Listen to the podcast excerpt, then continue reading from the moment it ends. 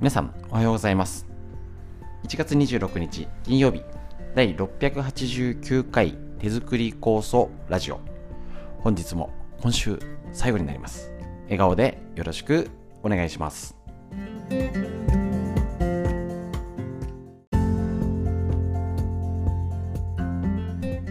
こちら手作り酵素ラジオは埼玉県本庄市にあります芦沢治療院よりお届けしております。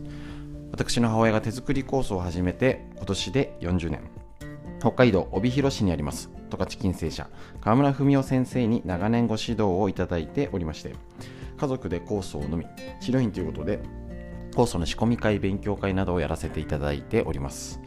とただいま、えーと、酵素を作る時期次次回は春になりますけれどもね、えーと、コロナ禍で始めたこのラジオ耳から学べるということで大変好評いただいております。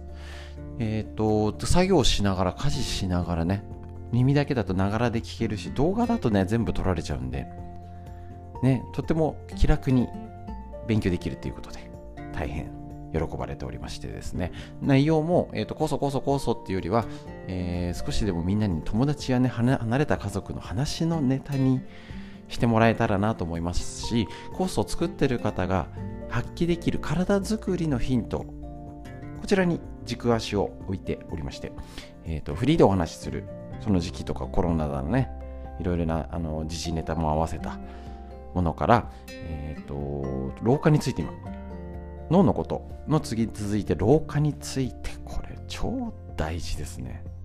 どの世代も一緒に勉強しましょう。そしてみんな知りたい東洋医学の知恵というラインナップで今日も今週最後になりますけれどもお届けいたしますのでよろしくお願いします。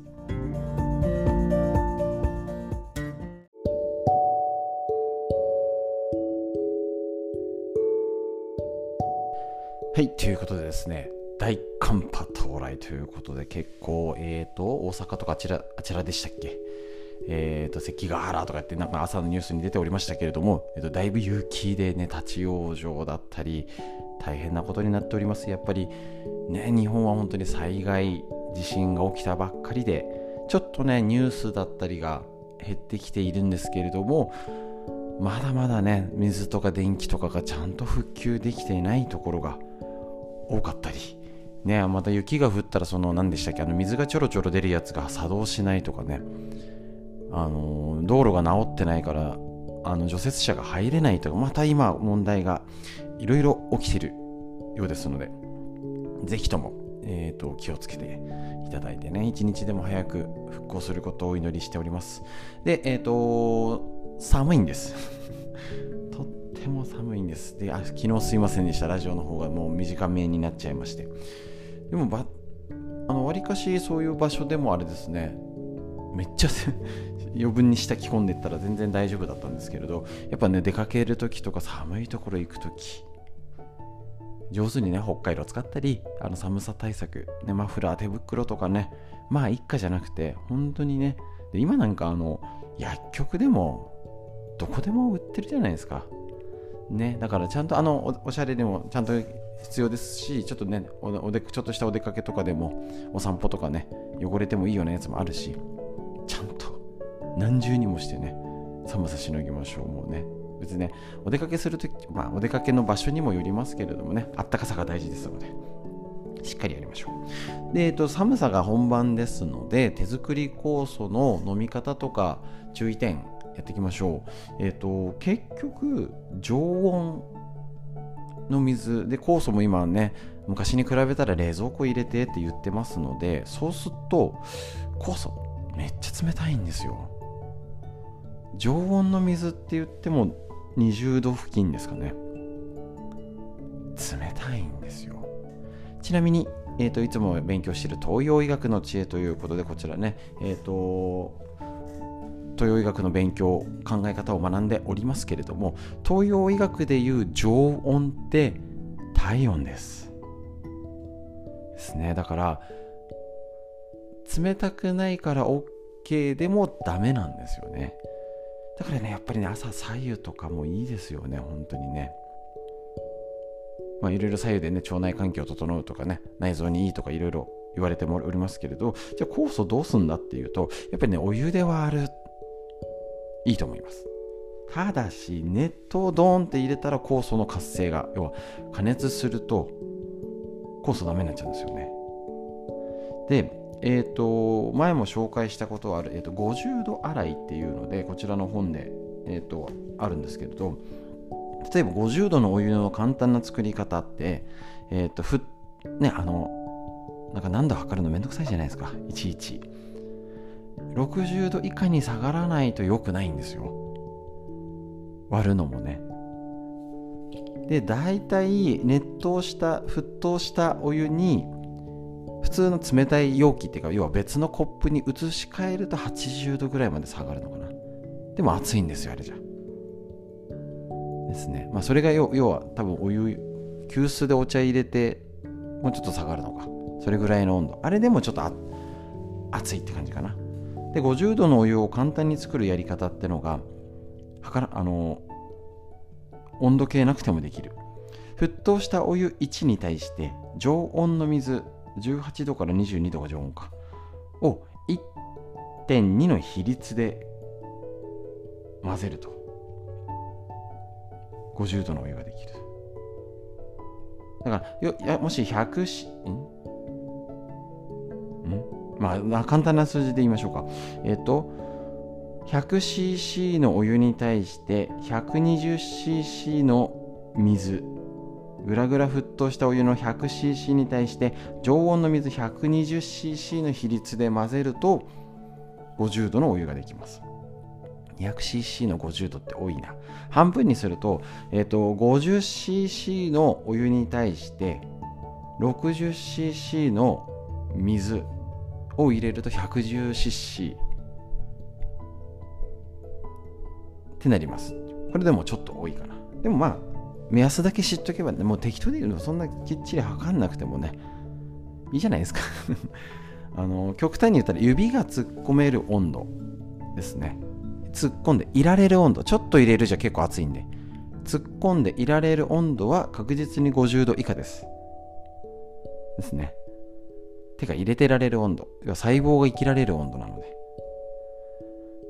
ですね。それで酵素を飲む。まあ、例えば一度なんか温度計で測ってこれぐらいなんだって知ってからもう適当にやるの方がまあ一番おすすめですよね。体が覚えるんですそうすると。で別に50度以上になんなきゃいいぐらいのいい加減な感じで大丈夫です。そしたらあのあまあ冷たくない酵素。朝でも飲めるってことですね。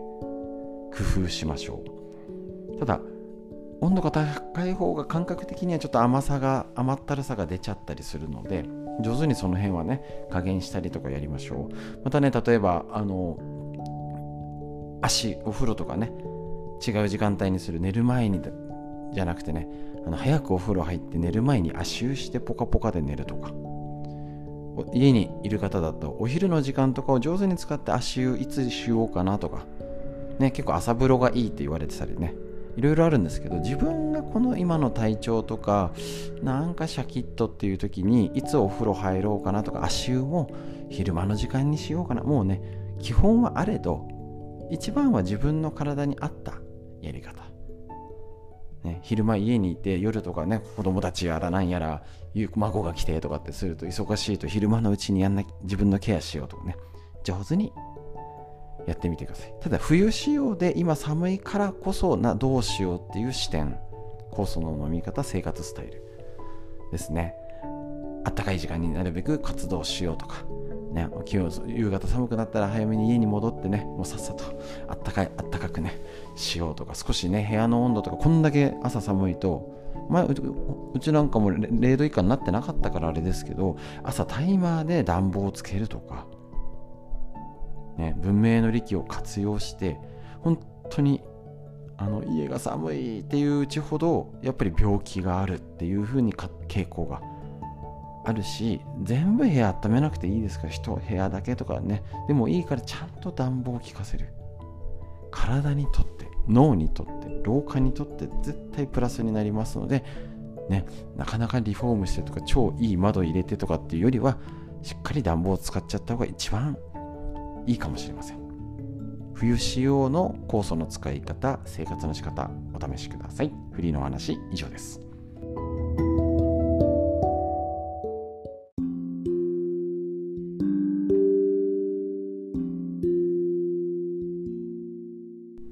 続いて老化について面白いほどわかる老化の新常識。老けない人はここが違うということで根頃秀幸先生のこちらの本より老化について勉強しております。知ってるようで知らない老化の仕組みと兆候。で特にこの辺今ホルモンを連続してやっててホルモンって女性ホルモン男性ホルモンしかイメージないんですけどどうでしょうか？やってみて。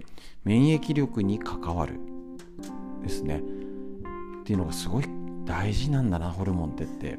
分かってくると思います。今日ね続いてホルモン。快楽ホルモンも加齢とともに減少するがドーパミンはご褒美で増やせる。快感や多幸感を得る。意欲を作ったり感じたり運動調節に関与関与したりする作用を持つ。快楽ホルモンの名で知られている。ドーパミン。聞いたことありますね。でノルアドレナリンとかってのもありますよね。でドーパミンはうつ病あるいはパーキンソン病といった重大な病気と関係がある。パーキンソン病は大脳、まあ、細かいことはいいんですけど、えーと、場所がドーパミンのあのパーキンソン病とドーパミンがまあ関係しているよっていうのがぜひ知っておきましょう。ですね。でえっ、ー、と20歳ドーパミンが20歳の時100だったら80年後のえっ、ー、とえっ、ー、と180年後まあ20歳が100だとしたら 100, 100の時にほぼ全滅するなんて言われてるらしいんですよね。80歳90歳ぐらいになるとぎこちない動き確かに。これドーパミンが減ってる証拠にもなると。いうことなんですね。こういうねドーパミン。大事ですね。運動調節に関わる。ででさっき最初に言った快感や多幸感。ああやりがい。ね頑張ろう。意欲を出す。これがね減っていくんですよね。だんだんだんだん。そうなんですよね。でこのドーパミンっていうのが、えーと、元気にしようっていうのがご褒美とか初めての体験。でやっぱりウォーキングなど適度な運動。本当にねじっとしてる人でね脳が元気な人の方が少ないしいたとしても多分稀なパターン。って考えたらほぼほぼ一般人の普通の私たちっていう風な捉え方すればえーと、何かをやったら得られる。要はここまで頑張った何でもいいですよね。庭仕事。あのここまでやってよちょっとこんな寒い中でもねあのこれしたよとか頑張ったとかお掃除したとか孫の面倒したみたいなね。そしたらじゃあお好きなもの食べてとかね。ご褒美。なんかちょっと自分のためになんか服ちょっと買おうかなとか。っていうと分泌量増やせたり初めての経験。ほんとね年取っても元気な人は初めての場所でもいけちゃいます。初めてのこと。それをあのやがってる人ほど年取りますね。でウォーキング。適度な運動。もう間違いにもうやっぱり何見ても運動。ねじっとしててテレビのとこで座っててねスマホばっかりいじくっててね寒いな。もういいんですけどそういう日と動く日といろいろちゃんとしてればいいんですけどもこいや軽コロナで動かないが板についちゃってません？大丈夫でしょうか？コロナ禍前に戻れては全部は無理ですけどそれに近いようにどうしたら工夫したら動けるかなっていうのを例えば寒い日とかだってね買い物行かなきゃいけない時もありますのでショッピングモールとかわざとでかいところに行くとか、ね、あのつながって隣にホームセンターがあるとことかにしてねゆっくりいろいろものも見るとかやれることあります。体育館体育館とかねなんか講座に参加するとか。やるかやらないか老化のためにやってみましょう。老化について以上です。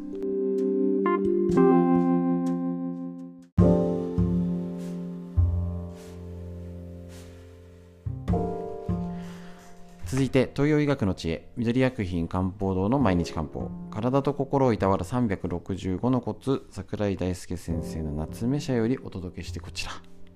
勉強していきましょう。はい、えー、と1月26日のページ。甘酒は家にも家計にもいいことずくめ。昔からよく飲まれてる甘酒ですね。これもうとにかくいいですよ。うちもおすすめしております。麹もぜひどうぞ。飲む点滴や飲む美容液と称され今あの売ってるのあのん？甘酒系の商品めっちゃ増えましたね。えー、知らないよって方はぜひねデパート行ったついでに見てみてください。で1個ぐらい買ってみてもいいですよ。あつが一番うまいし全然違うじゃんってなります。江戸時代には栄養ドリンク代わりに夏は冷やして冬は温めて一年中飲まれていたようです。材料の米はエネルギーを補い胃腸の働きを良くし心を落ち着かせる力があるとされています。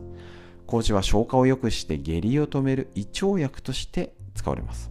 さらに酵素もたっぷりと含まれていて便秘にも血行にも美容にもいいとなったらもう飲むしかないですね。材料はご飯水麹たったこれだけ。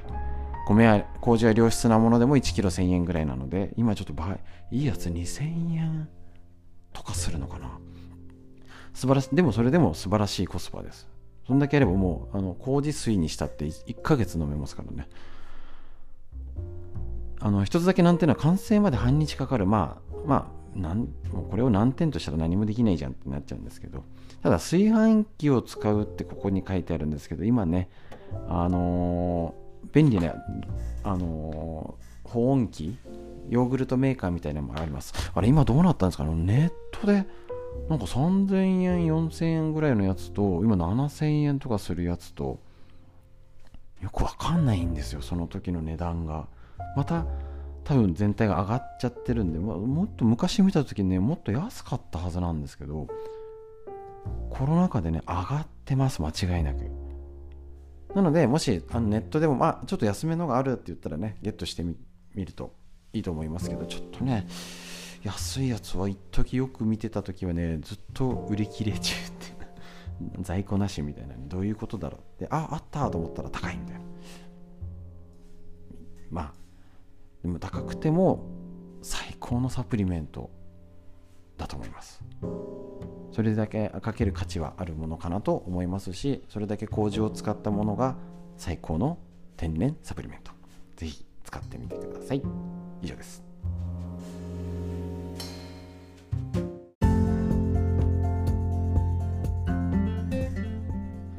はいということで以上になります。いかがでしたでしょうか？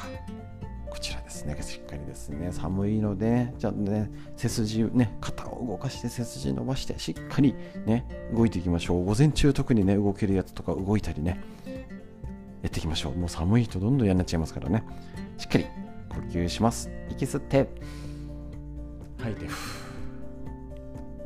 肩回して背筋伸ばして、息吸って、吐いて、素敵な一日が始まりました。皆さんにとってより良い一日になりますように。